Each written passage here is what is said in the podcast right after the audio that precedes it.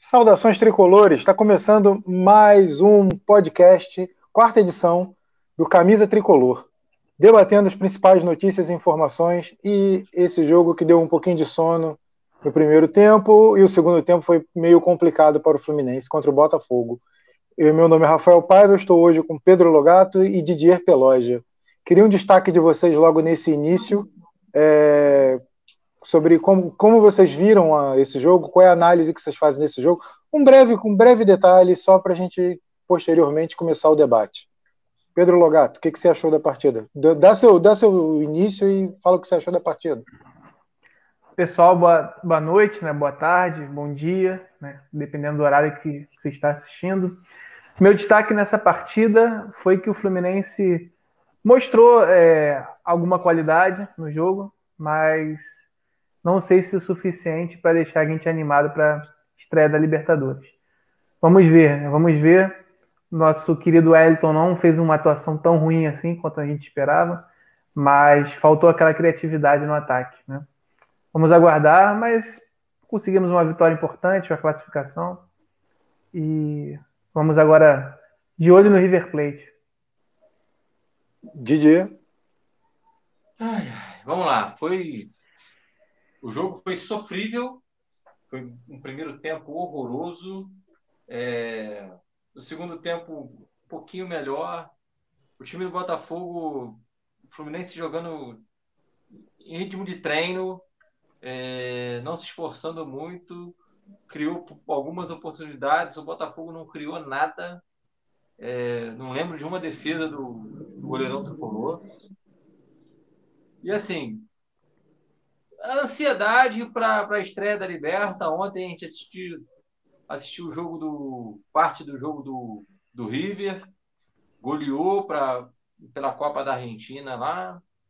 Assim, a expectativa é grande toda até o jogo da, da Libertadores. Esse jogo do Botafogo hoje foi um, foi um treino contra um time muito fraco que serviu para treino só. É, antes de a gente começar propriamente o debate, eu queria pedir desculpa porque tivemos problemas técnicos e atrasamos o início da, da live. É, o futebol já estava aguardando a gente aqui, é, perguntando se quando ia começar. Bom, estamos, para a sua alegria e a nossa também está no ar. Graças a Deus. Resolvemos os problemas técnicos e começamos. Mandem suas perguntas, participem, curta, compartilhe, ajude a divulgar o trabalho dos três jornalistas que são apaixonados pelo Fluminense. É, já começando o debate do jogo, né, acho que a gente pode começar pelo jogo e depois a gente fala um pouco de River Plate, como encara essa, esse confronto. É, eu queria saber do, do, do Logato. É, pode, pode fazer uma análise mais profunda dessa partida, por favor, Logato?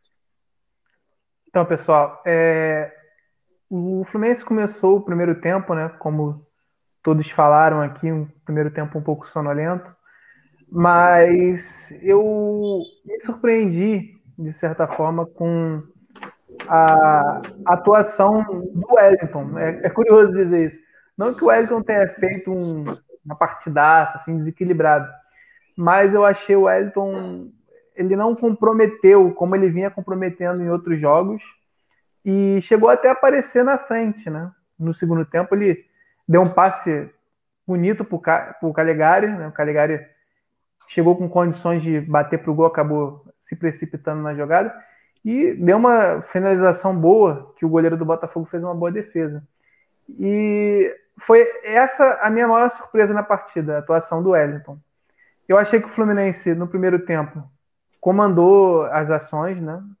teve dificuldade, como a gente já esperava, de criar oportunidades. Né? O Fluminense, as únicas vezes que chegou com perigo no primeiro tempo foram jogadas individuais do menino, né? Do Kaique, no pênalti que ele sofreu, né? Logo no começo do jogo. E uma outra jogada que ele, é, atuando mais atrás, mais recuado, ele conseguiu colocar o Iago Felipe numa posição, né? Mas ele acabou não, não chegando, o goleiro do Botafogo chegou primeiro.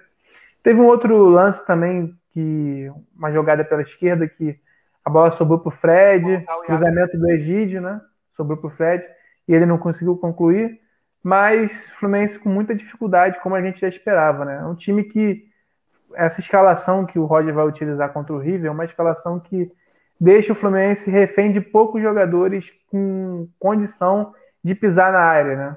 A gente só tem o Nenê, o menino, né? O Kaique e o Fred. O restante do time não tem, é, não tem essa, essa condição. O Iago Felipe, que é o jogador do meio campo que teria mais condição de chegar, né, para dar essa, esse auxílio né, aos três homens de frente, não fez uma boa atuação. É, na minha opinião, ele foi o pior dos três homens, dos três volantes, ele foi o pior, né? E isso acabou atrapalhando. Na segunda etapa, o Fluminense conseguiu um gol logo no começo com o Nino. E o panorama não mudou muito até que o Roger resolveu colocar no jogo, promover duas estreias, o Casares e o Samuel Xavier. A gente pode falar das estreias especificamente depois, mas Sim, mais para frente. o time, o time é, acabou dando mais bola para o Botafogo, curioso, né? Depois dessas mudanças que colocaram o Fluminense como uma equipe mais ofensiva, o Botafogo acabou sendo mais chamado e o Fluminense pareceu é, esperar o Botafogo para tentar no contra-ataque. Criou mais chances, né? Teve oportunidade com o Gabriel, com o John Kennedy, com o próprio Wellington, como eu falei, mas não, não pareceu se poupar um pouco também, né? É, a partir da segunda metade do segundo tempo pareceu que o time tirou um pouco o pé. E é aquilo, não, não fez uma atuação que deixasse a gente animado né, para essa estreia da Libertadores. Um jogo que não tivemos grandes sustos, né? O Botafogo teve duas chances.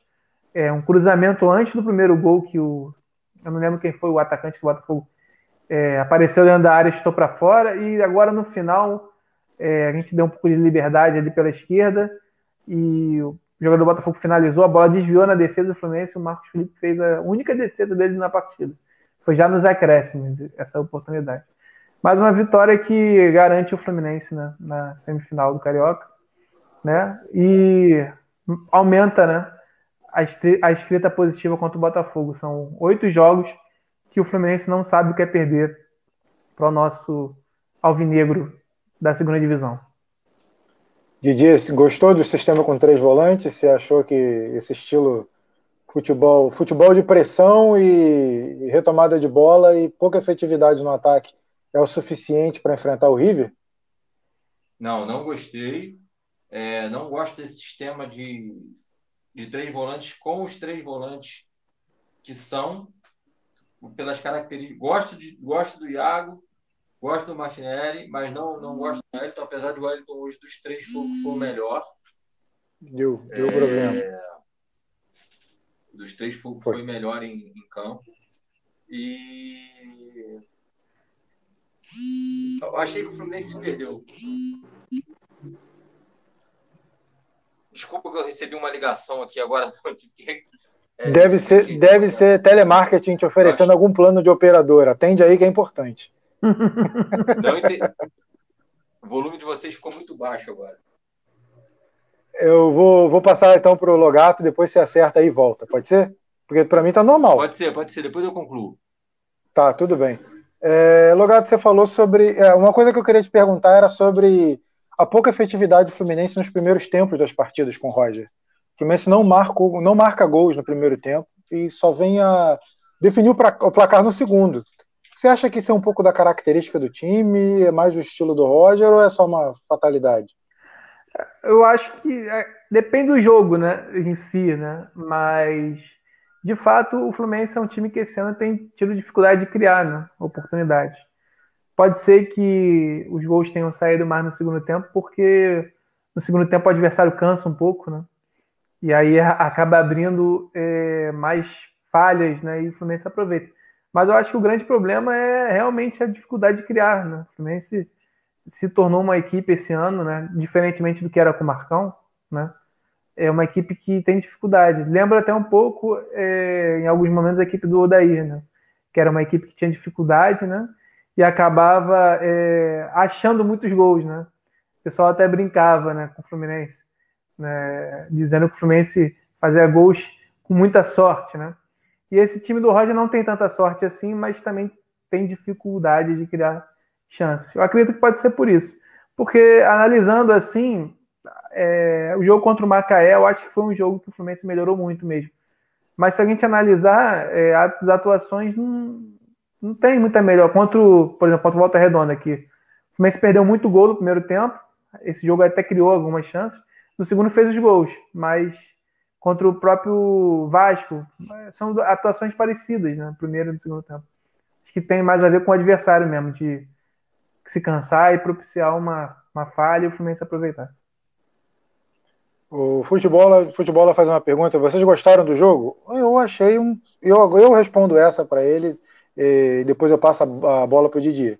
É, eu achei um jogo técnico. No primeiro tempo o Fluminense pressionou bem. Eu acho que o Fluminense fez o que o Roger é, tinha pedido. A proposta do jogo encaixou bem, que era aquela mesmo, pressionar a, saída de bola do Botafogo, adiantar as, as linhas, marcar, marcar forte no meio campo é, não dar espaços defensivamente, fechar um pouco ali o lado esquerdo pelo lado do Egídio.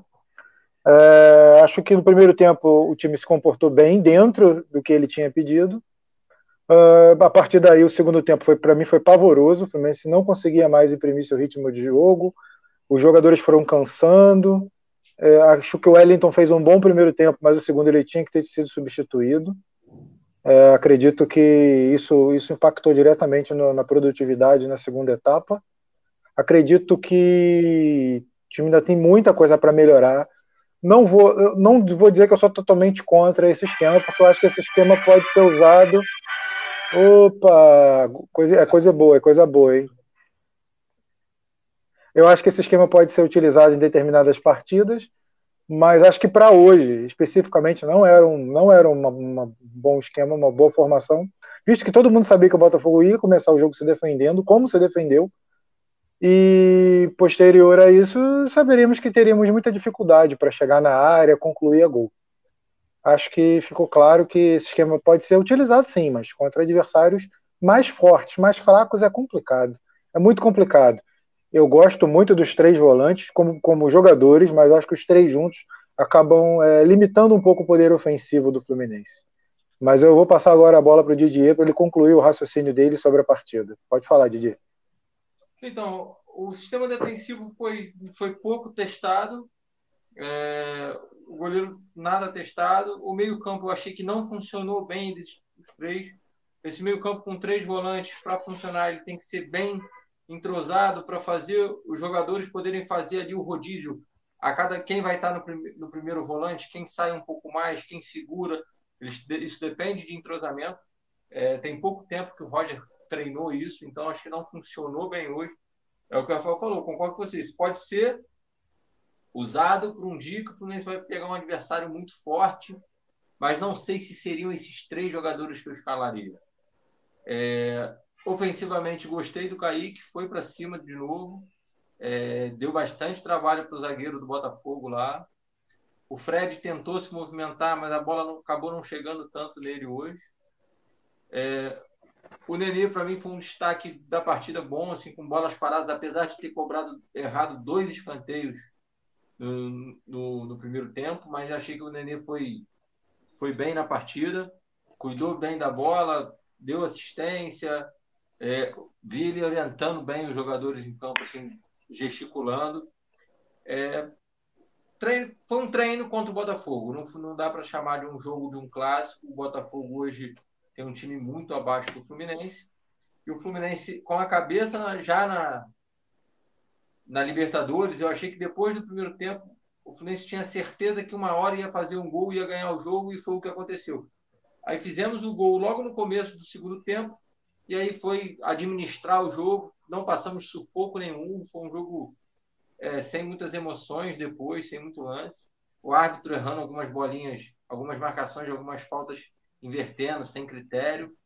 E aí isso pode, podia ter complicado um pouco o jogo, mas acabou não, não atrapalhando em nada. Foi um jogo fraco, assim. No geral, foi um jogo fraco. É... Quero falar, ontem a gente falou no pré-jogo, falei bastante é, do Wellington, é... só que eu tenho que admitir que hoje ele foi um dos melhores jogadores em campo também. Deu uma, fez uma boa finalização no segundo tempo, é, deu, deu bons passes, e aí, quando a gente for falar das estreias, eu falo do, dos jogadores que chegaram. É, eu botei na, botei na tela a opinião do sistema trágico, dizendo que ele passou sufoco e raiva. Deve estar se referindo ao segundo tempo, que para mim também foi muito ruim. É, tem mais um comentário dele aqui. Deixa eu ver, peraí. Ah, tá na tela. Se jogar assim contra o River vai ser complicado. Vocês acham que vai ser tão complicado assim jogar com esse esquema contra o River ou jogar mais aberto seria um pouco mais complicado para a gente? Ô Logato, pode responder. Não, o, eu, eu, uma coisa que eu achei da questão do esquema, eu concordo com vocês que o esquema é, com jogadores que têm a característica dos do Fluminense é, é, complicado. Eu nem acho tanto como o Didier, não acho que o entrosamento tenha sido o que pesou, não. Eu acho que são jogadores que não têm característica mesmo de. Martinelli sabe jogar, é um jogador que tem categoria, mas ele não é um meia que aparece pisando na área. Ele até fez gols, mas ele não é um. Ele não é um, um, um Paulinho, sabe, do Corinthians. Ele não é um Arouca, ele não é um. Ele não tem. Não é, não é um jogador que chega, né? Dentro da área, que. Ele é, ele é um grande jogador, é um bom. É, tem tudo para ter um futuro brilhante, mas como primeiro volante, segundo, não como terceiro para chegar, né? E o Iago, que é o que tem mais característica, foi muito mal no jogo de hoje. É, só que aquilo, né? O Fluminense, quando desfez esse esquema, piorou. É, essa, esse que é o problema, né? Quando o Roger tirou o, o, o Iago, colocou o Casares e tirou o, o menino e botou o Gabriel Teixeira, o time não melhorou, o time perdeu o domínio que tinha. Então, assim, eu fico sem poder dizer, ó, oh, tem que jogar com 4-4-2, porque assim a gente vai jogar melhor. O que me preocupa mais do jogo contra o River é a chegada, né? Eu acho que o Fluminense chega com poucos jogadores no ataque, né? Eu acho que a gente pode fazer um jogo seguro de repente contra o River, não passar sufoco. É, o River não ameaçar a gente, mas a gente vai ficar dependendo de um gol de bola parada, porque o time não tem criatividade não consegue chegar, não consegue agredir, machucar o rival. É, é, é essa a minha preocupação, é essa a preocupação que esse jogo deixa, né, para mim. Didi, para você eu pergunto, é, o que, que você achou da arbitragem? Do nosso querido amigo, peraí, deixa eu... Rodrigo Carvalhães de Miranda. Nome de príncipe. É. Príncipe Nico. Fala, Didi. É. Porra, príncipe não sei da onde. Cara, eu achei ele, o cara, muito confuso, cara. Eu lembrei de algumas situações quando é, jogava lá na, na Serra, lá em Teresópolis, e tinha alguns árbitros. Ah, tinha um amistoso pré algum campeonato e a gente ia jogar no domingo à tarde. E aí não tinha um árbitro, eles pegavam alguém que estava todo campo de roça tem tem um boteco do lado, eles pegaram o cara do boteco e botaram. Acharam ele no boteco, pô. E aí o cara tava ali. Faz até sentido. Duas, o cara já tinha, tomava duas, três cervejinhas, aí ele já ficava meio perdido, dando uma vantagemzinha pro time da casa. Cara, eu achei ele muito perdido, muito perdido, é, muito sem critério. Achei péssima a atuação desse árbitro. Porém, é, no lance mais que dá mais, deu mais confusão na arbitragem eu não consigo criticá-lo, é, que foi o lance do pênalti no primeiro tempo. Eu não, não tenho convicção, eu até entendo, assim, é, eu da, poderia ter dado pênalti como ele não deu o pênalti. É, o lugar a gente conversando fora aqui do lado, fora de estar no ao vivo, ele comentou que o, o jogador do Botafogo fez todos os movimentos, todos os gestos de um jogador que faz pênalti. Porém, na minha visão, o Kaique também fez todo o movimento do jogador que cava um pênalti. Aquela dobrada do joelho, caiu e tal. Então, assim, nesse, no lance do pênalti, se ele desse, não seria. É, não poderia, poderíamos crucificá-lo, nem como não deu. Mas nos outros lances do jogo, ele foi muito mal. Só, só fazendo uma. Só esclarecendo que, por uma economia burra, o Campeonato Carioca não tem, não tem VAR, não tem árbitro de vídeo. Seria um lance revisto pelo árbitro de vídeo, provavelmente teriam marcado um pênalti claro. Que concordo que, que o lance de primeira não é tão fácil de marcar, mas cara, foi pênalti e foi pênalti absurdo. Ele tinha que ter, tinha que ter visto. Se ele não Eu tivesse acho... visto, o bandeirinha teria que ter visto. O bandeirinha estava também de frente para o lance. O árbitro talvez tivesse a visão mais encoberta. Mas, sei lá, eu acho que é um lance que, se a gente tivesse VAR e não fizesse essa economia porca que tem o Campeonato Carioca, Eu acho que a gente teria saído na frente já um, com 1 a 0 no primeiro tempo, logo é. nesse início, e as coisas teriam sido mais fáceis. Mas pode concluir, pode concluir. Eu não sei, eu, assim, sinceramente, eu não acho que foi tão claro assim, por esse fato do do Kaique ter dobrado o joelho, de, sabe? Não acho que foi tão, tão claro assim. Não sei, não tenho a certeza se iria para o VAR ou lá para o balcão do boteco, se eles iriam marcar esse pênalti, não, cara. Tenho certeza, não tenho essa certeza, não. Olha, eu, eu aposto que... que... isso seria melhor resolvido no balcão do boteco do que no VAR, mas conclua, Logar. Eu acho que o VAR, ele, ele realmente se tornou uma muleta muito grande para os juízes, até quando não existe. Acho que o árbitro ele ficou naquela de esperar o VAR, só que aí não tem VAR, né? É, você vê que nesses jogos sem VAR, o, o, juiz só dá quando é uma coisa assim é, que não tem como, né? E muitas vezes não dá. Na verdade é essa. O Fluminense já foi prejudicado nesse Campeonato Carioca, já foi ajudado também contra o Bangu, né, em lances absurdos assim. Você vê que os caras realmente parece que não querem mais se comprometer em nada, né, para tomar uma decisão de uma marcação como um pênalti. Só se for o cara chegar de carrinho por trás dentro da área, não tem jeito. Enfim. A reação do árbitro na hora do pênalti é, é, é até suspeita. É, é, como você falou, parece que ele fica esperando alguém Sim. dizer a ele o que, que aconteceu, porque ele uhum. fica assim meio com o olhar meio perdido. Uhum. Ele olha para o assistente, aí ele olha para os jogadores reclamando, aí ele, aí ele não esboça a reação. Qual é a reação do o árbitro quando tem convicção que não tem não condicionado? O que, que ele faz? Ele faz assim e manda seguir. Ele não, ele fica olhando, ele para. Se você voltar o vídeo, eu sei porque eu vejo, eu tenho, eu tenho o pacote. Se você uhum. vê o vídeo, você vê que eles não esboçam a reação.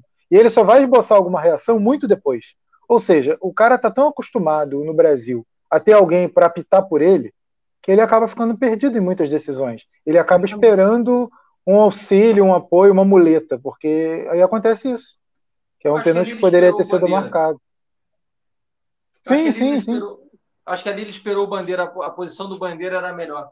Uma coisa que eu achei é, ponto crítico desse árbitro de hoje ele se posiciona muito mal. Tinha tinha muito muitos lances que ele estava posicionado. O, o, árbitro ele tem que correr em diagonal contrária, perto, mas em diagonal contrária, para ele não correr o risco de atrapalhar o, o passe, ele ter uma visão da, da, da jogada e o que está acontecendo até fora da jogada. E ele se na linha da bola, algumas duas ou três vezes, quase a bola bateu nele por ele estar mal posicionado, eu achei ele bem, bem, bem fraco. O Walter de Oliveira está participando. Valeu, Walter, pela participação. Deixe seu like, compartilha, comente, participe. É, disse que o Roger é muito fraco, treinador fraco. É, quer, alguém quer comentar alguma coisa sobre isso? Eu posso comentar. Primeiro eu vou Pode. falar sobre a pergunta que o Futebol falou primeiro, que a gente. É, eu ia voltar é. nela aqui, porque era o próximo assunto. Ah, então, então eu falo depois. É, Sobre Depois a gente Roger, volta no futebol. Pode falar. Eu acho que o Roger tem. É, ele é diretamente responsável pela, pelo Fluminense ter regredido, né? É, taticamente, regredido como equipe. Mas no jogo de hoje eu não, não culpo o Roger. Achei que ele é, mexeu bem. As mexidas dele foram boas, foram interessantes. Ele deu oportunidades a Samuel Xavier num jogo que o Calegari não foi bem novamente e o Samuel Xavier mostrou alguma coisa e ele colocou o Casares para estrear, como todo mundo queria. Fez as, as, mexidas que a gente esperava. Não botou o Luca e o Caio Paulista, que a gente tem que agradecer, né? Não vimos esses dois jogadores hoje, graças a Deus. Então, hoje eu não tenho muito o que reclamar do Roger, não. Tenho em relação ao time. Precisa, o Fluminense precisa ser um time mais agressivo. Precisa ter mais jogada ofensiva. Né? E aí é culpa do técnico mesmo. Mas eu vou concordar com o Walter para dar uma força para ele, dizendo que o treinador é fraco mesmo. Valeu? Não, tá se mostrando fraco mesmo, concordo. Tá, tá, tá, tá, se mostrando limitado em algumas ideias, não tá dando o braço a torcer. É, que, que, pelo que o trabalho, o trabalho que o Marcão fez foi um trabalho muito bem, muito bom, e ele mudou, desconstruiu aquilo e ele está deixando um pouco a desejar nesse sentido. Ele está querendo implementar rapidamente as ideias dele e eu acho que o time não está conseguindo assimilar. Mas é só opinião, né? Concordo, Walter. Valeu pela participação. É, sobre a. Aí, claro, no, no pode falar. para a gente passar para o. Ele está perdendo a mão na, nessa questão de vestiário. Já, já foi ventilado aí que, ele, que o, vestiário, o vestiário não está muito feliz com ele, com a questão do Michel Araújo, é, de algumas escolhas de jogadores. Ele, essa imposição de botar o estilo dele muito rápido, é, dentro de um. Ele, o Marcão é um, é um treinador, ainda início de carreira, mas que o grupo abraçou. O grupo do Fluminense, com, jogo, com jogadores mais experientes, abraçou o Marcão. E aí o Roger vem tentando mudar tudo isso. E vendo as passagens do Roger em outros clubes, ele não é o jogador mais, o treinador mais querido pelos jogadores. Então acho que isso pode ser o calcanhar de Aquiles até para as mudanças que ele quer colocar. Ele quer botar um estilo do, do um, um, bom estilo no, no time do Fluminense, o estilo que foi até o início do Grêmio do Renato Gaúcho, o início do Grêmio lá que ganhou a Libertadores com o Renato, a, o esqueleto daquele time foi, foi montado pelo Roger, né? Então ele tem até boas coisas, mas se ele brigar com o vestiário, vai ser complicado. O futebol botou aí, saudade do. Saudade do, do Aldair, não, que ele botava Caio Paulista e Felipe Horroroso todo jogo. Verdade, verdade, verdade. Eu, mas o, trabalho que o Marcão desenvolveu foi muito melhor que o do Odair, inclusive. Tudo bem que ele se, ele se apropriou de uma base que já existia, um sistema de jogo que ele conseguiu melhorar, mas o trabalho do Marcão foi ainda melhor que o do Odaí. Agora, passando aqui para outra pergunta do futebol, vocês, eu acho que o Flu passa em segundo do grupo da Liberta, e vocês acham o quê? Rapidamente, eu acho que passa em segundo, mas tudo vai depender desse jogo de estreia contra o River. É, Pedro? Eu torço para que passe em primeiro. Eu torço para que a gente ganhe esse jogo aí contra o River, embale e passe em primeiro. Mas é, analisando de forma fria e observando os adversários, eu acredito que o Fluminense hoje é, vai brigar por essa segunda vaga mesmo. Mas vamos, vamos acompanhar. Vamos torcer para passar em primeiro, porque é importante, mesmo sem público, é importante definir os jogos em casa, com uma boa campanha. Didier. Eu acho que o Fluminense depende muito desse primeiro jogo da estreia. Se ganhar é, o jogo do River, passa, eu acho que passa em primeiro, mas o grupo do Fluminense eu acho que vai ser um grupo muito equilibrado. Não vai ter um time lá em quarto disparado e um em primeiro e o segundo e o terceiro brigando ali. Eu acho que vão ter. Vai ser um grupo perde, na, perde ponto na altitude, ganha em casa. Acho que ele vai, vai ser um grupo, um grupo bem difícil de, de passar. Não acho que vai ser, mas acho que nem se passa em primeiro. Principalmente se ganhar é, a estreia.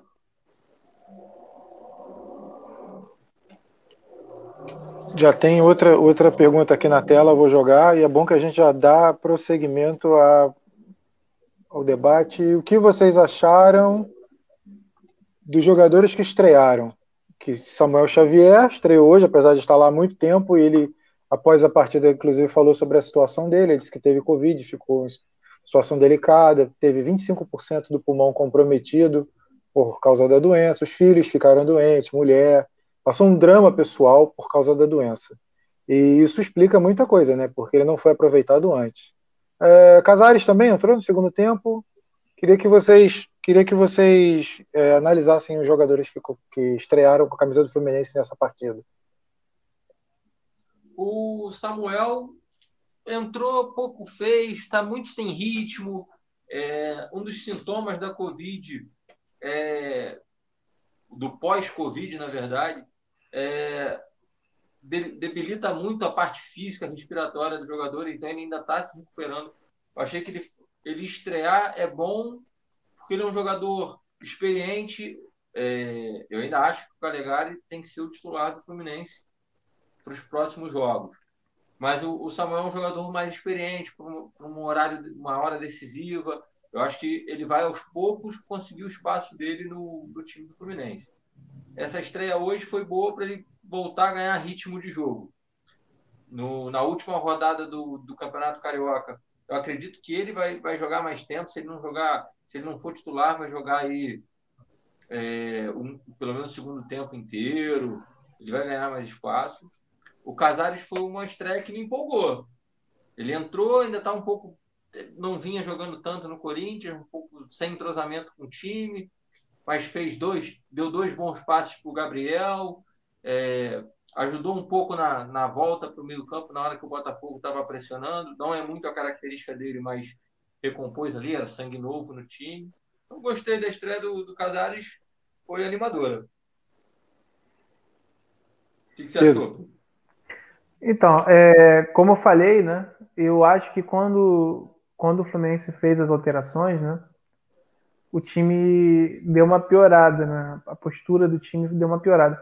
Mas já deu para perceber nesses poucos minutos que o Samuel e o Casares ficaram em campo que o Fluminense tenha, tenha a ganhar né, com essas duas contratações.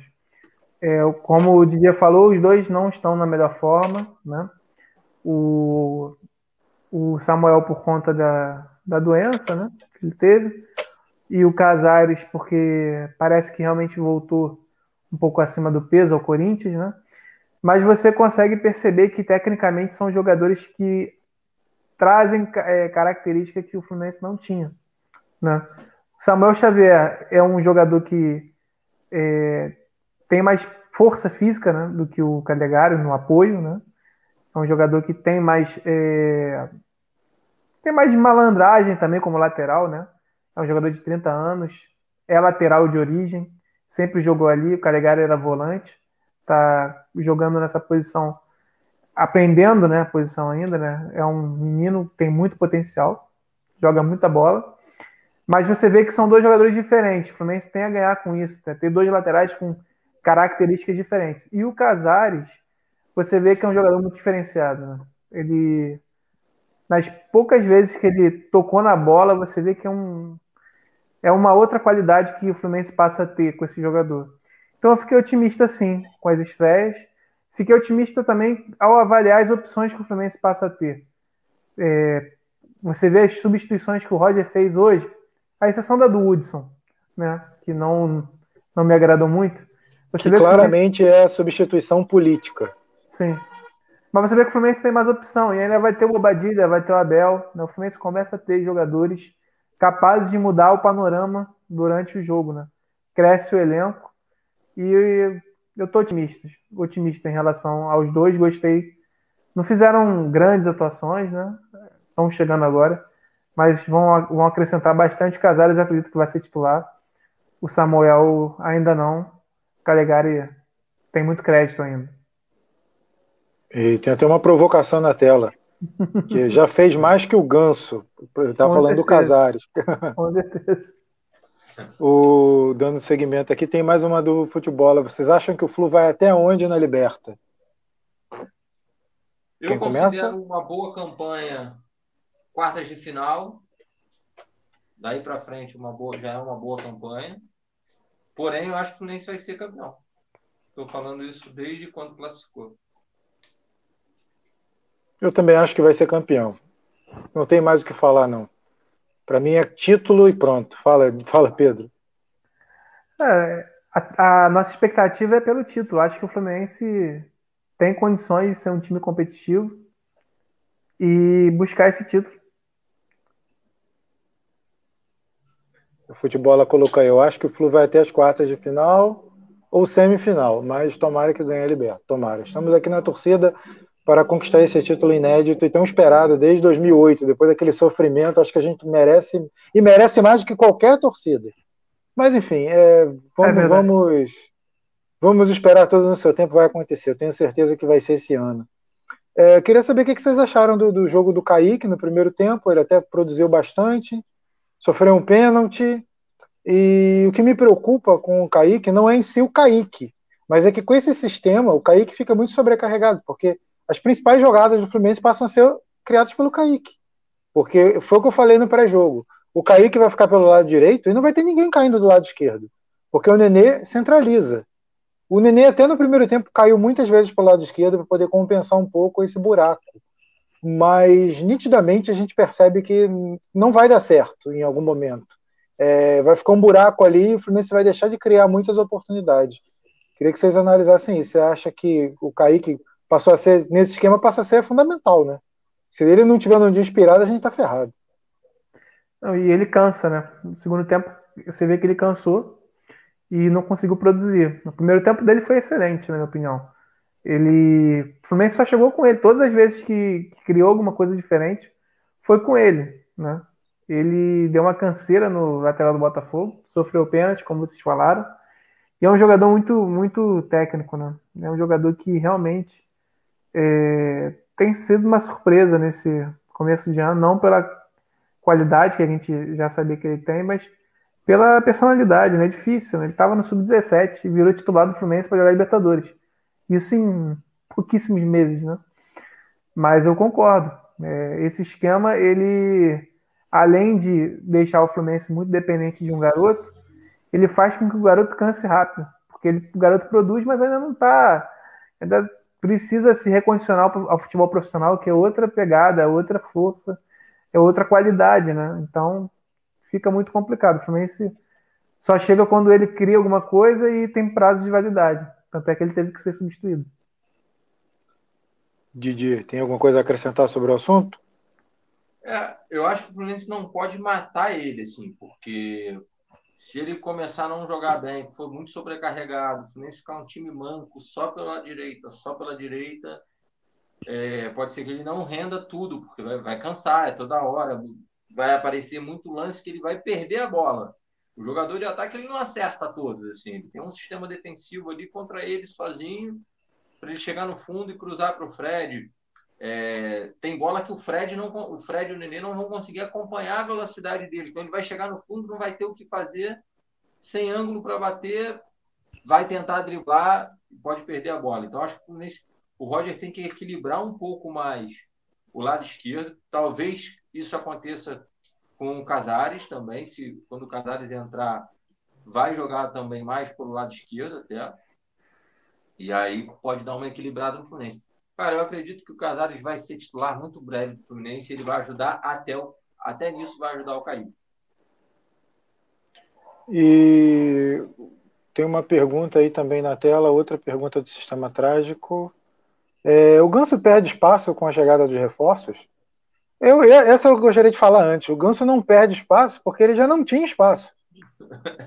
É simplesmente a fila aumenta para ele. E ele vai para o fim da fila, é inevitável. Claro que agora o fim da fila vai ser a fila vai ser menor, porque, por exemplo, Michel Araújo está de saída, o Pacheco está de saída, o Luca a gente não sabe se vai ficar. É, a tendência é que ele a, ten, a tendência é que o Lucas seja liberado é, também para buscar clube em determinado momento. Então a gente não sabe como é que vai ficar, mas a tendência é essa. E o Ganso, infelizmente, não tem espaço mais. O, o, estilo de jogo do Roger eu acho que não cabe mais o estilo do Ganso, mas eu queria saber a opinião de vocês. O único espaço que o Ganso ocupa é na folha salarial, que é um espaço pesado, né? grande. Mas é da mesmo, assim, não é que ele, per... ele não perde nem ganha, ele, ele... é o para ele, tipo, o salário dele tá caindo, ele tá bem, ele... quando tem uma chancezinha aí, teve chance nos primeiros jogos do Carioca, não se esforçou, o cara não se não se mostrou motivado para jogar uma Libertadores.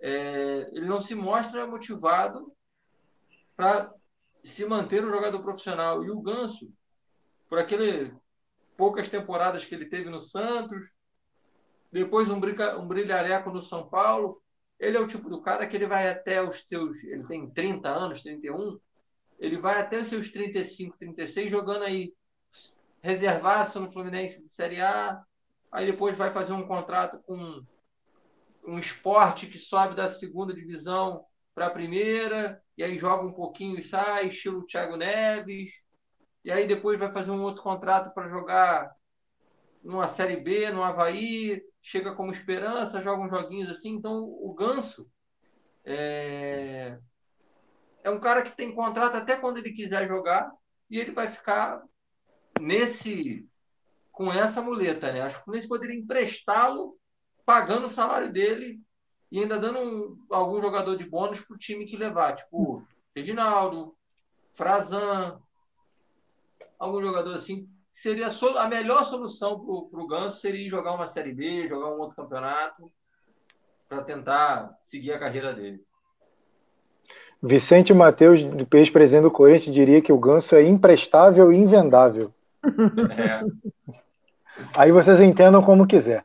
Mas o... o problema é alguém querer o Ganso, né? Porque o Fluminense se livrar é fácil. Aliás, fácil não é, porque tem que pagar a multa, e a multa é altíssima. Dá, dá o quê? Uns 15 milhões até o fim do contrato. Então não vale a pena se livrar do Ganso. A questão não. é, é melhor deixar ele lá e pagando a farpela dele, vamos ver o que, é que vai dar. De vez em quando ele entra, dá um passe, ilude a torcida, volta para o banco. Mas é isso, vai ser assim até o final do contrato. Você acha que ele está sentado no contrato, Pedro? Você acha que ele está confortável? Sim, sem dúvida. O Ganso ele só serviu nesse começo de temporada para o Michel Araújo ir embora. Porque o Roger deu mais chance para o Ganso que para o Michel Araújo. E aí foi isso que aconteceu. Mas agora não vai entrar. Duvido que entre. Dificilmente. Não. É, isso é, uma, isso é uma coisa interessante que você levantou. O, a saída do Michel Araújo pode estar conectada diretamente à, à, à utilização do ganso, né? Maior utilização do ganso. É, porque, porque o Ganso estava jogando, acaba... estava entrando. Ele estava entrando nesses últimos jogos aí, ele fez gol contra o Macaé e o Michel não entrou em nenhum jogo. De, depois que os, os titulares voltaram. Ó, por esse espaço com o Ganso, o Fluminense está perdendo o Michel Araújo, não está não tá ajudando na evolução do Miguel, que é outro jogador de meio de campo, que eu acho que o Fluminense está, por questão de, de empresário ali, acho que o empresário do Miguel é o pai, tem essas complicações, mas mesmo assim é um, é um bom garoto, um jovem, é, surgiu muito bem, que o Fluminense não está aproveitando e daqui a pouco, é, mesmo que ele não sirva para o Fluminense, o Fluminense não vai conseguir nenhum valor com, com esse jogador, não vai ser vendido, vai sair ao fim do contrato sem, sem gerar nada para o Fluminense. O, Ganso atrapalha até nessas questões com, com jovens com, que possam ter oportunidade. É complicado, complicado porque é, isso é verdade, né? Tem o Miguel também que não tem muitas oportunidades. É, a gente não, eu não vou nem entrar no mérito dessa discussão do Miguel, porque a gente sabe que a não utilização dele não é, não é só por, por, por questão de futebol, tem muita coisa por trás disso e é, a não renovação, a, ao, ao, dizer que não iria renovar, é, o jogador já, já, já, já sepultou suas oportunidades no clube Talvez se ele tivesse feito igual Marcos Paulo, enrolado, enrolado, enrolado, é, ou como o Dodi que fez, enrolou também um bom tempo para depois dizer que não ia ficar. Ele teria tido mais oportunidade, mas o fato de deixar claro desde o início que ele não seria útil, que ele não renovaria, isso acabou com a, com a vida útil dele na, no clube. Eu não vou nem entrar muito nessa discussão, porque a gente sabe que o que está acontecendo não, tem, não é extra-campo, não tem só a ver com futebol. Mas é, vamos, vamos dar segmento aqui. Eu queria saber de vocês que do jeito o que vocês viram na partida de hoje, dá para encarar o River, sendo bem honesto. Tá. Acho que o Fluminense hoje a gente não pode pegar. É assim. É... Eu vou enfrentar o Botafogo, que foi eliminado por um time pequeno na Copa do Brasil, nos pênaltis, jogando muito mal. É, eu tenho um jogo importantíssimo na Libertadores essa semana. É um jogo contra o melhor time das Américas aí na década. É, eu não vou me matar para jogar contra o Botafogo. Eu vou entrar ali, vou jogar, vou bater minha bola, vou fazer o que o treinador está pedindo, mas não vou me esforçar tanto contra o Botafogo, porque eu tenho um jogo que eu quero estar 100% quinta-feira. O Fluminense é um, é, um, é um time que tem jogadores muito experientes. Fred, Nenê, é, você pega o Lucas Claro, você pega o Egídio. O Egídio, a gente critica o Egídio, mas o Egídio é um jogador experiente, só jogou em time grande, jogou várias Libertadores, é, campeão de Copa do Brasil com o Cruzeiro, campeão várias vezes. Então, assim, o Hudson é um jogador muito experiente os caras não vão, o Wellington é experiente, então os caras não vão jogar é, 100%, vão chegar, oh, vamos segurar, não, cuidar para não se machucar num lance, numa dividida, não provoca um zagueiro do Botafogo não tomar uma pancada por trás. Assim, eu acho que o jogo de hoje não, te, não desmotiva para o jogo de quinta-feira. A gente não poderia ter perdido para o Botafogo, mas ganhou, cadenciou o jogo e aí vai com, to, vai, vai com tudo. Pode ter certeza que o clima de quinta-feira dentro de campo dos jogadores do Fluminense vai ser vai ter um pouco o nervosismo de uma estreia, porém vai ter muito mais vontade, muito mais disposição, muito mais garra para poder ganhar o jogo. Pedro, o que, que você achou? Você acha que então, eu, assim, dá para vencer o River? Eu vou além na pergunta. Dá para vencer o River jogando esse futebol? Se você fosse o Marcelo Galhardo, você estava mais feliz ou mais preocupado depois dessa partida do Fluminense contra o Botafogo? Olha, eu estaria mais feliz, com certeza, porque você enfrentar um time do Brasil no Maracanã, você espera um jogo de uma equipe que vai te agredir, né? E o Fluminense não mostrou isso. Eu acho que o Fluminense está pronto para empatar em 0 a 0 com o River. Agora, para vencer é um pouco difícil. É aquilo que eu falei, assim, pode parecer exagero, mas o Fluminense vai jogar por um gol de falta, cara. Escanteio, uma cabeçada se jogar do jeito que jogou hoje, retraído, é, sem conseguir pisar na, na, área do adversário, vai jogar para um gol de falta, um gol de cabeça do Nino, de novo, Lucas Claro, Fred, é, um pênalti de repente no Kaique. É assim, porque é, não mostrou poder de fogo nenhum no jogo de hoje. No sentido de evitar uma derrota na estreia, a gente pode ir confiante. O Fluminense está bem preparado defensivamente, é um time que dá pouco espaço, tem jogadores experientes, como o Didier falou, marca bem, é um time que marca bem. É, vai jogar com três volantes, né, com o Martinelli e o Iago correndo atrás dos jogadores do River. Pode se fechar ali, é, mas eu acho muito pouco, sinceramente. Acho que começar uma Libertadores é, se contentando com 0 a 0 mesmo que seja contra o River, em casa é muito pouco para um time que deseja ser campeão, um time grande, né, como o Fluminense é o Desde Pequeno de Sigo mandou três. Deu opinião aqui, três opiniões. Isso é culpa do Roger. Roger é arrogante e está prejudicando o time. Bom, eu, eu, eu, vou falar sobre essa. Eu, sinceramente, eu conheço o Roger, que eu cobri Fluminense na época que eu, que eu cobri o Fluminense uns anos atrás, não vou dizer o ano, não tem necessidade, vai entregar a idade. Mas, Mas é, eu conheci o Roger Fala. Tu, tu, vai dizer porque todo mundo sabe quando que o Roger jogou no Fluminense. É, não vou falar, mas eu eu já entrevistei o Roger e eu te digo que é, o Roger não é um cara arrogante, mas ele às vezes coloca as ideias dele acima do, do, do, do, do às vezes do óbvio. As ideias, lembra do Diniz, aquela, aquela coisa de ah, é isso e eu tenho que eu tenho que seguir isso, entendeu? é isso, eu não vou mudar. Às vezes o, o Roger ele não entende que algumas coisas precisam ser mutáveis, as coisas precisam ser contornadas, as coisas precisam ser lapidadas e melhor é, melhor, melhor colocadas. É, o Roger, às vezes, ele passa como arrogante, sim, pelo jeito dele de, de falar, mas é, o, pouco, o pouco contato que eu tive com ele não me pareceu um cara arrogante, mas é um cara muito preso às ideias, né? É um cara que que ele vai até o fim no que ele no que ele está pregando. Ele tem convicção daquilo que ele está fazendo. Ele não é um treinador. Isso, isso é uma coisa boa. Ele não é um treinador fraco. Fraco nesse sentido de fraco mentalmente, entendeu? Ele é um cara que ele, se ele tem convicção das ideias dele, ele tem convicção do que ele pode fazer o time jogar. Às vezes as coisas vão funcionar, às vezes não. É, é ele está prejudicando o time. Concordo que escalar três volantes, é, para mim, prejudica visivelmente a criação da equipe. A equipe deixa de criar muito para se preocupar em defender. Pressiona a saída de bola, mas quando toma, não tem efetividade. É, também tem mais uma, mais uma opinião aqui. Não tinha por que fazer alteração tão brusca no time, com apenas um mês para estrear. Concordo. Vou deixar agora outra pessoa concluir e falar sobre isso. Quem quer falar sobre isso? Eu também concordo que é estranho, né? É, você partir de uma, de uma visão, né? O campeonato inteiro, e aí você chegar na, na partida que antecede a estreia e você mudar completamente o, a forma como o time vem atuando. Eu, eu acredito que isso dá um indício de que ele entende que o trabalho dele não está sendo bem feito. Né?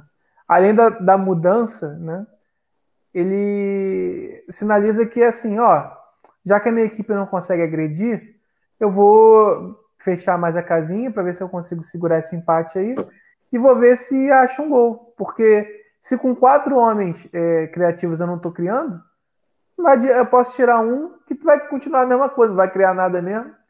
Pelo menos eu fecho aqui atrás, né? Porque o Fluminense sofreu é, em alguns jogos no campeonato, já com o time titular, né? E sem três volantes. Sofreu defensivamente. E hoje não sofreu, né?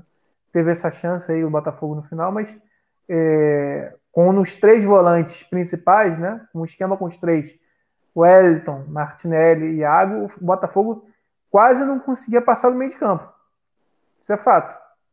Mas é, eu acredito que sim, essa mudança do Roger, é, ela é, ela vai contra o trabalho dele. Mostra uma incoerência. E era um cara que tinha um estilo de jogo é, para frente, né? Um estilo de jogo agressivo por onde passou. Aí no, no Bahia ele acabou dando um passo atrás, tendo um esquema um pouco mais defensivo, é, um time muito reativo. E no Fluminense ele também começou jogando, botando o time para frente, agora já está mostrando um pouco mais de, do lado defensivo. Pode falar, Didi. Eu acho que ele, ele só fez essa mudança agora, porque ele acho que ele só agora conseguiu, achou que o Wellington estava pronto para jogar um jogo inteiro, ou pelo menos 70 dos 90 minutos, é, para jogar mais de um tempo, jogar coisa. Acho que ele não mudou antes por isso. Porque ele, o Wellington é uma pedida dele, é um jogador no qual ele confia, e, e acho que ele já vinha com essa ideia de mudar o esquema assim que o Wellington estivesse pronto. Ele não mudou logo de cara por dois motivos, na minha visão. Um, é, para ele não perder o elenco de mudar drasticamente o que tinha o que o Marcão fez. Então ele está mudando aos poucos. E o outro, ele não tinha o Wellington em forma. O Wellington ainda não está 100%. Porém, já para jogar um jogo do Campeonato Carioca contra o time do Botafogo, dava para jogar. E acho que a gente não pode é, mesclar, pegar o que foi o Fluminense hoje, a emoção ou a apatia do Fluminense no jogo hoje, e jogar quinta-feira para Libertadores. Por quê? O jogo do Campeonato Carioca contra o Botafogo, ninguém queria estar. Tá, todo mundo já quer estar tá na quinta-feira. O Pedro, o Pedro quer estar tá na quinta-feira já ali sentindo aquela emoção da como torcedor. O Rafael, eu como chegar ali e ser o, pra, próximo do jogo da Libertadores, próximo do jogo grande. jogador gosta de jogar jogo grande, jogo pequeno, campeonato, campeonato carioca, campeonato arrastado que o Fluminense vai classificar, já está praticamente classificado. Ganhou o jogo, está classificado.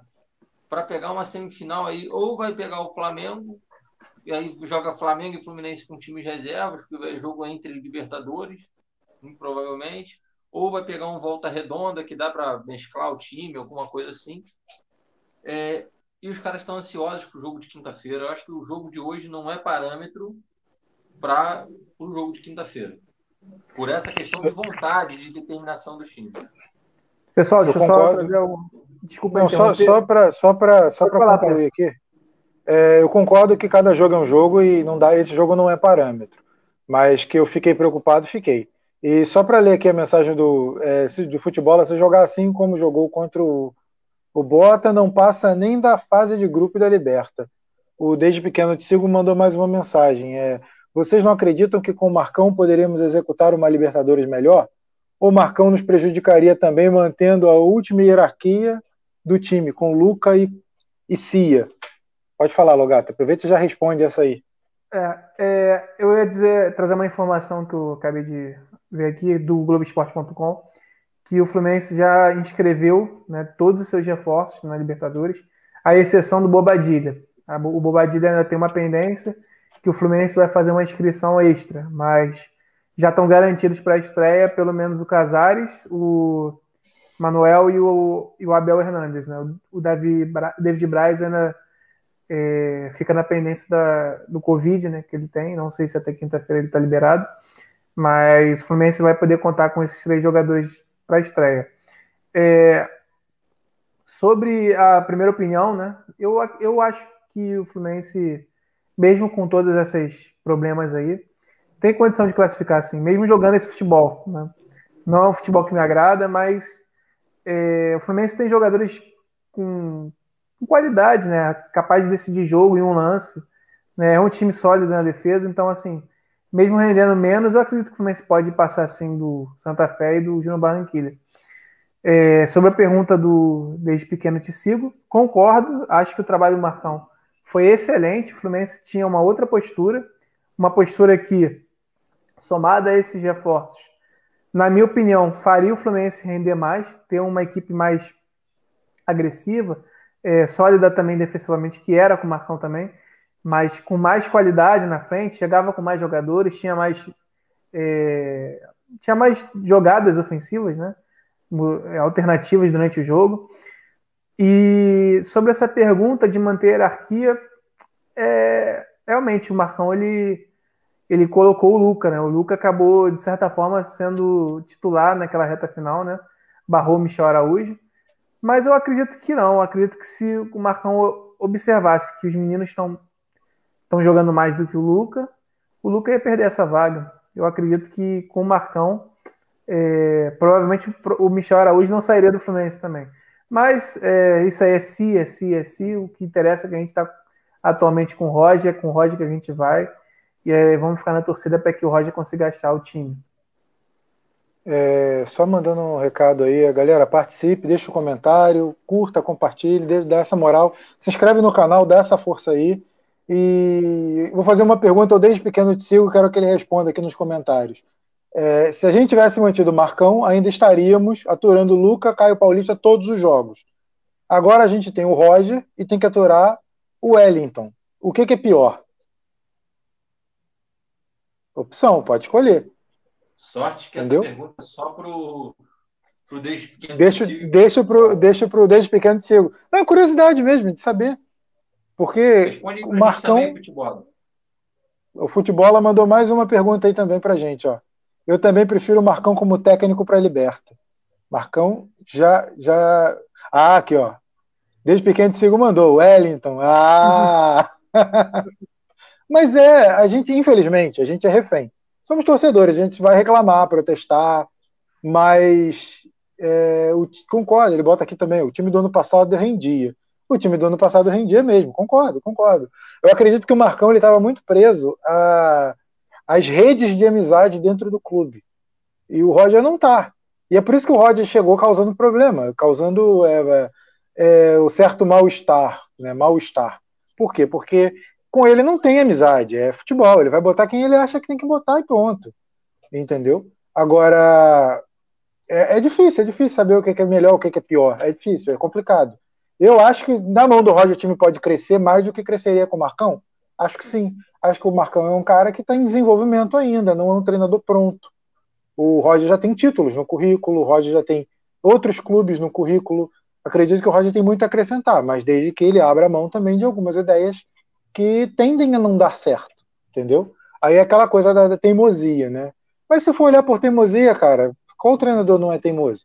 Agora tem uma campanha nas redes sociais para trazer o Renato de volta. O Renato era teimoso. A gente perdeu uma Libertadores porque ele insistia com o Igor. Verdade. Entendeu? Então é complicado, é complicado. Aí você vai trocar o 6 por meia dúzia e falar assim: ah, não, mas o Renato é melhor.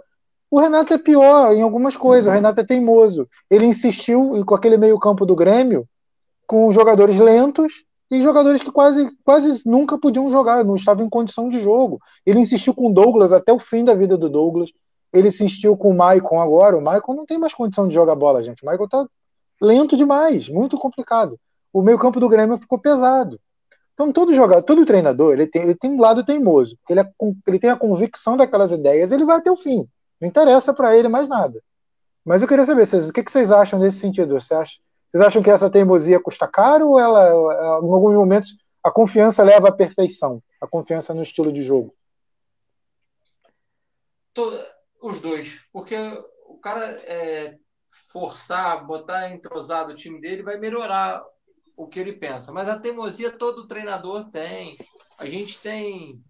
A gente chegou, tinha teimosia de treinador que tirou o Romário de uma Copa do Mundo. É, tinha o Renato, o Renato Gaúcho com o Igor, que era o pior jogador do Fluminense da campanha da Libertadores e foi titular em todos os jogos, praticamente, ou em todos os jogos. É... O Diniz tinha suas, as suas convicções, o, o Marcão xingava o Marcão todo jogo, porque ele botava o Felipe horroroso. Não dá para jogar. Tem os caras que a gente acha que não dá, e vai ter todos. É... O Filipão, campeão do mundo 2002, tinha teimosia dele com o Anderson Polga, levou Anderson Polga para a Copa do Mundo. É...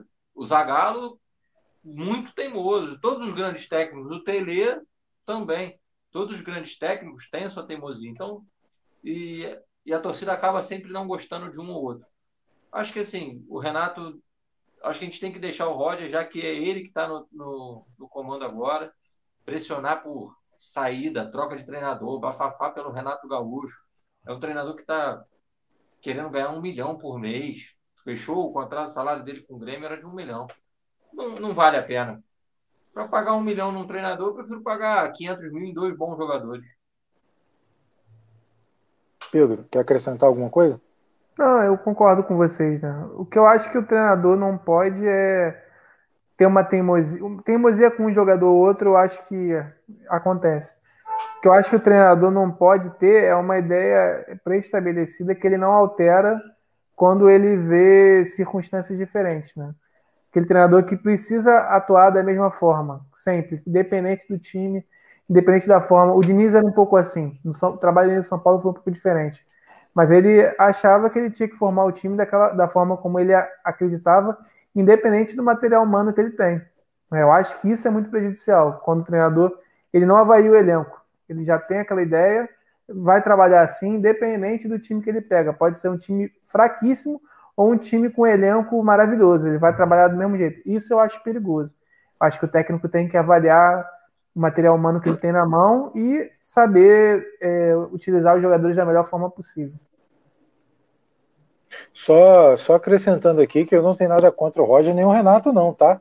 Eu também acho que não é hora de mexer no treinador. Acho que agora o barco tá andando, você não, você não aborta a missão, não, amigo. O avião, quando levanta voo, você não aborta no meio do caminho, não, porque ele não tem como parar. A questão é, agora vamos aí até onde der e entrega para Deus.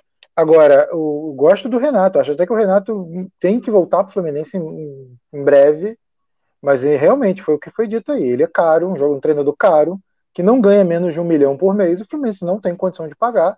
O Fluminense tem condição de pagar o Roger, tem condição de pagar o Odaí, tem condição de pagar o Marcão.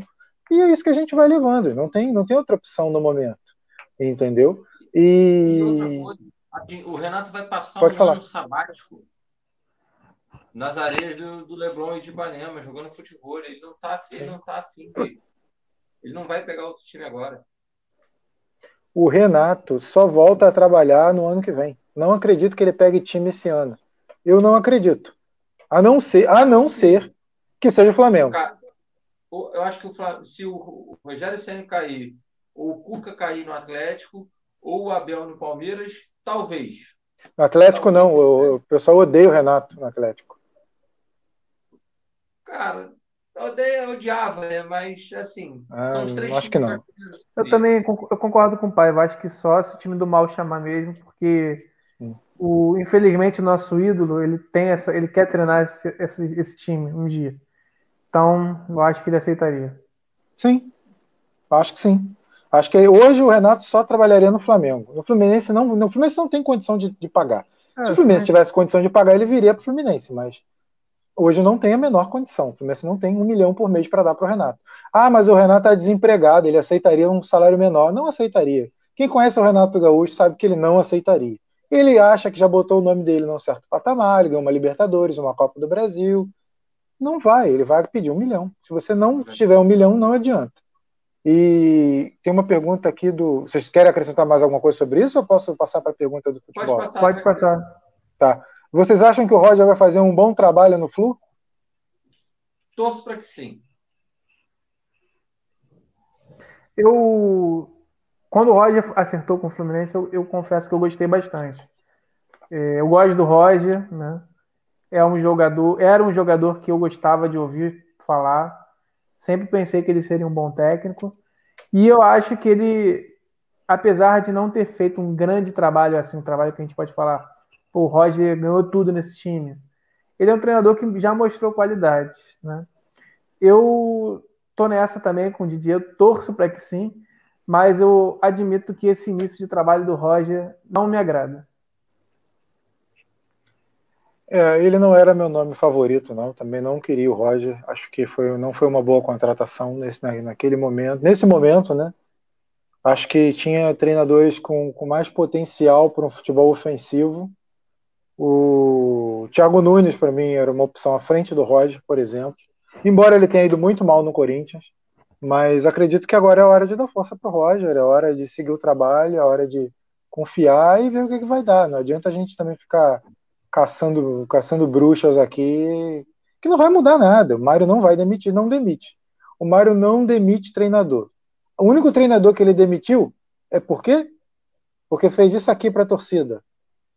Se não tivesse feito isso aqui, o Oswaldo de Oliveira ainda estava no Fluminense. Com aquele trabalho horrível. Com aquele trabalho medonho. Mas é, gente, vamos ser realistas. O cara não foi demitido porque ele fez um trabalho medonho. Ele fez um trabalho medonho porque ele fez isso aqui, ó. Uhum. E, e se o, a gente tem que agradecer muito ao Ganso, senão. Fala. melhor, feito, melhor feito dele pelo Fluminense foi Claro. Fala, Didier, pode falar. Não, não, essa, o presidente só tem uma vantagem, né? Ele dá tempo, ele dá, às vezes dá tempo até demais, mas dá tempo para treinador, não fica nessa pressão de trocar treinador muito rápido. Né? É, o Odair, eu, eu na época eu fiquei louco quando, quando o Mário manteve depois da eliminação na Copa do Brasil. E ainda bem que ele manteve. eu teria demitido ele, eu falo. Eu falei na época, eu reclamei, esbravejei. Eu teria, falei, demitido, eu teria demitido. Não, eu teria, não teria demitido na eliminação de Sul-Americana, porque eu acho que era o início de trabalho, ele estava sofrendo com muitas lesões no, no, grupo. O ataque, o ataque que o Fluminense enfrentou lá Calheira lá no Chile era medonho. Era o era Caio Paulista e Pacheco. E... Não, Caio Paulista e o. O que Cardoso. saiu, que veio da, da, da, da, da Taça das Favelas. Ah, não, que Mateus veio da Taça da Favela. Matheus Alessandro. Mateus Alessandro. não vai ganhar do Lacalheira com Matheus Alessandro e, e. Caio Paulista. Caio Paulista. Desculpa, não ganha de ninguém, não ganha nem do, do, do Macaé, que coitado, é o saco de pancada do Carioca.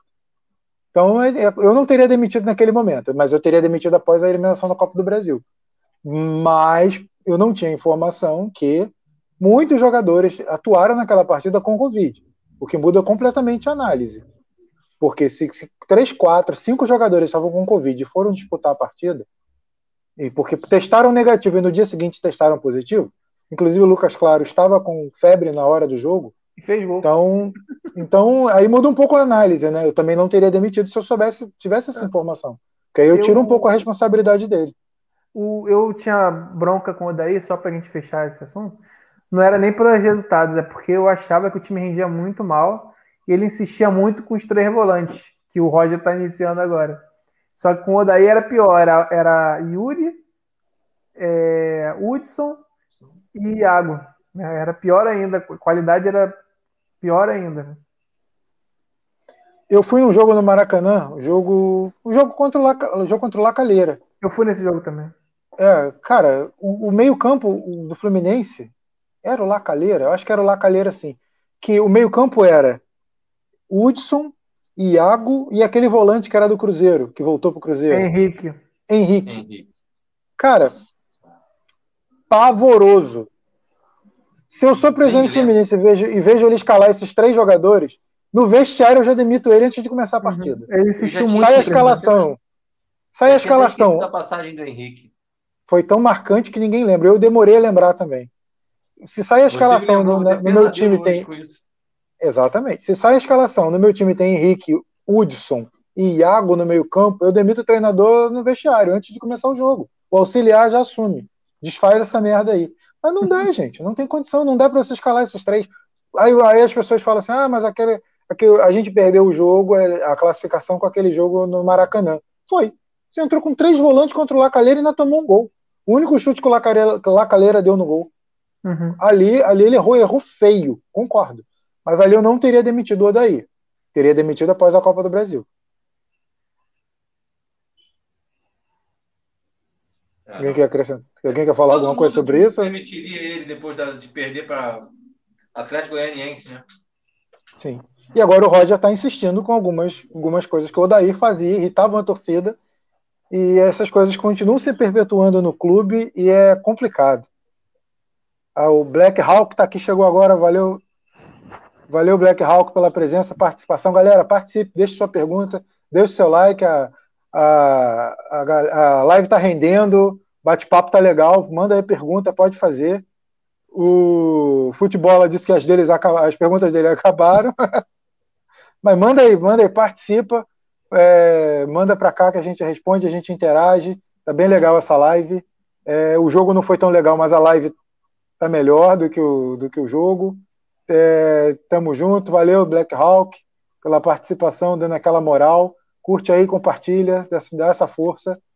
E eu queria saber, o, a gente já falou sobre as estreias, e eu não acabei não dando a minha opinião, mas eu acho que passando esse jogo do, do River, que eu acho que ele vai com esses três volantes mesmo contra o River, que é uma forma de segurança. Eu vi, eu vi o jogo do River agora que ele ganhou do, do fraquíssimo a minha memória não não vai não vai Central de Córdoba, time fraquíssimo. Fraquíssimo, tá? É a mesma coisa que a gente ganhar de 4 a 0 do Macaé.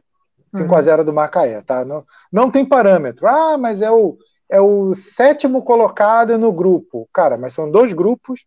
O Campeonato Argentino é uma bizarrice que tem 26 equipes na Série A. Se você pegar a classificação, o clube é décimo, classificação total, o clube é décimo quarto, uma coisa assim. Entendeu? Então, são 26 equipes o campeonato, o campeonato argentino é muito forte com os grandes e muito fraco com os pequenos. Então não, não é parâmetro. Mas uma coisa que ficou evidente para mim nesse jogo é que o River ele afunila muitas jogadas pelo meio. As jogadas do River são muito concentradas em passes rápidos no meio do campo.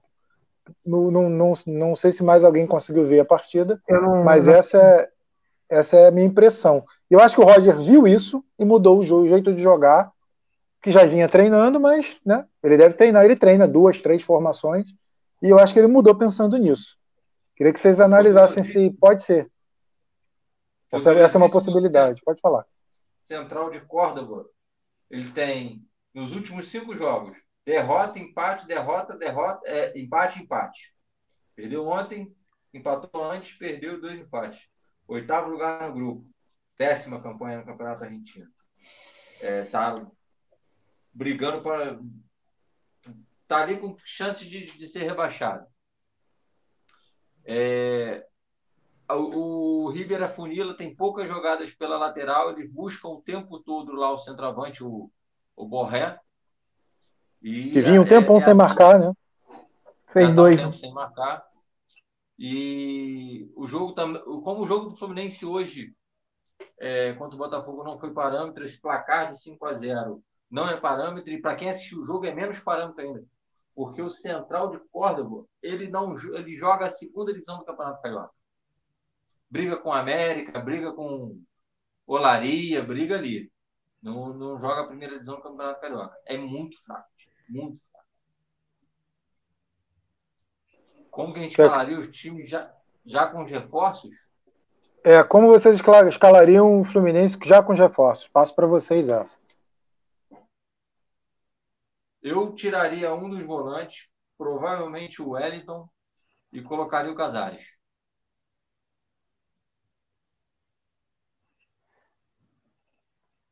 Pedro, pode falar. É, eu acompanho, eu acompanho o DJ Ness. Manteria o Calegari como titular. É, eu só fico um pouco assim em relação ao Nenê. É, eu tenho uma, uma relação de amor e ódio com esse jogador.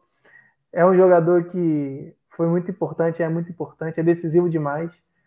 Mas eu tenho um pouco de receio de saber como que ele vai aguentar uma Libertadores com 40 anos. Mas eu, eu concordo com o Didier, eu manteria ele como titular para esse jogo agora. Para o jogo contra o River, exatamente, né? É, se o Casares tivesse, tiver condição de começar esse jogo, seria isso. Tiraria o, o Wellington e colocaria o Casares. É, eu acho que eu acho que o Casares pode atuar pelo lado, o Casares pode atuar pelo centro. Eu acho que seria interessante ver o Casares atuando em breve nessa função, tirando um volante. É, não acredito que ele vai tirar o Wellington, tá? Acho que quem vai sofrer aí vai ser o Iago. Até porque o Iago, o Iago tem um pouquinho mais de ofensividade, ele se lança mais. Então eu acho que nesse, nessa, nessa batalha ele vai perder para o Wellington. Quando o Wellington eu, entrar em forma, claro. Eu sinceramente eu acho que nesse jogo aí ele só vai fazer essa substituição se o Fluminense não tiver, se o Fluminense estiver perdendo. Se o jogo tiver 0 a 0 eu acho que ele vai manter até o fim, três volantes.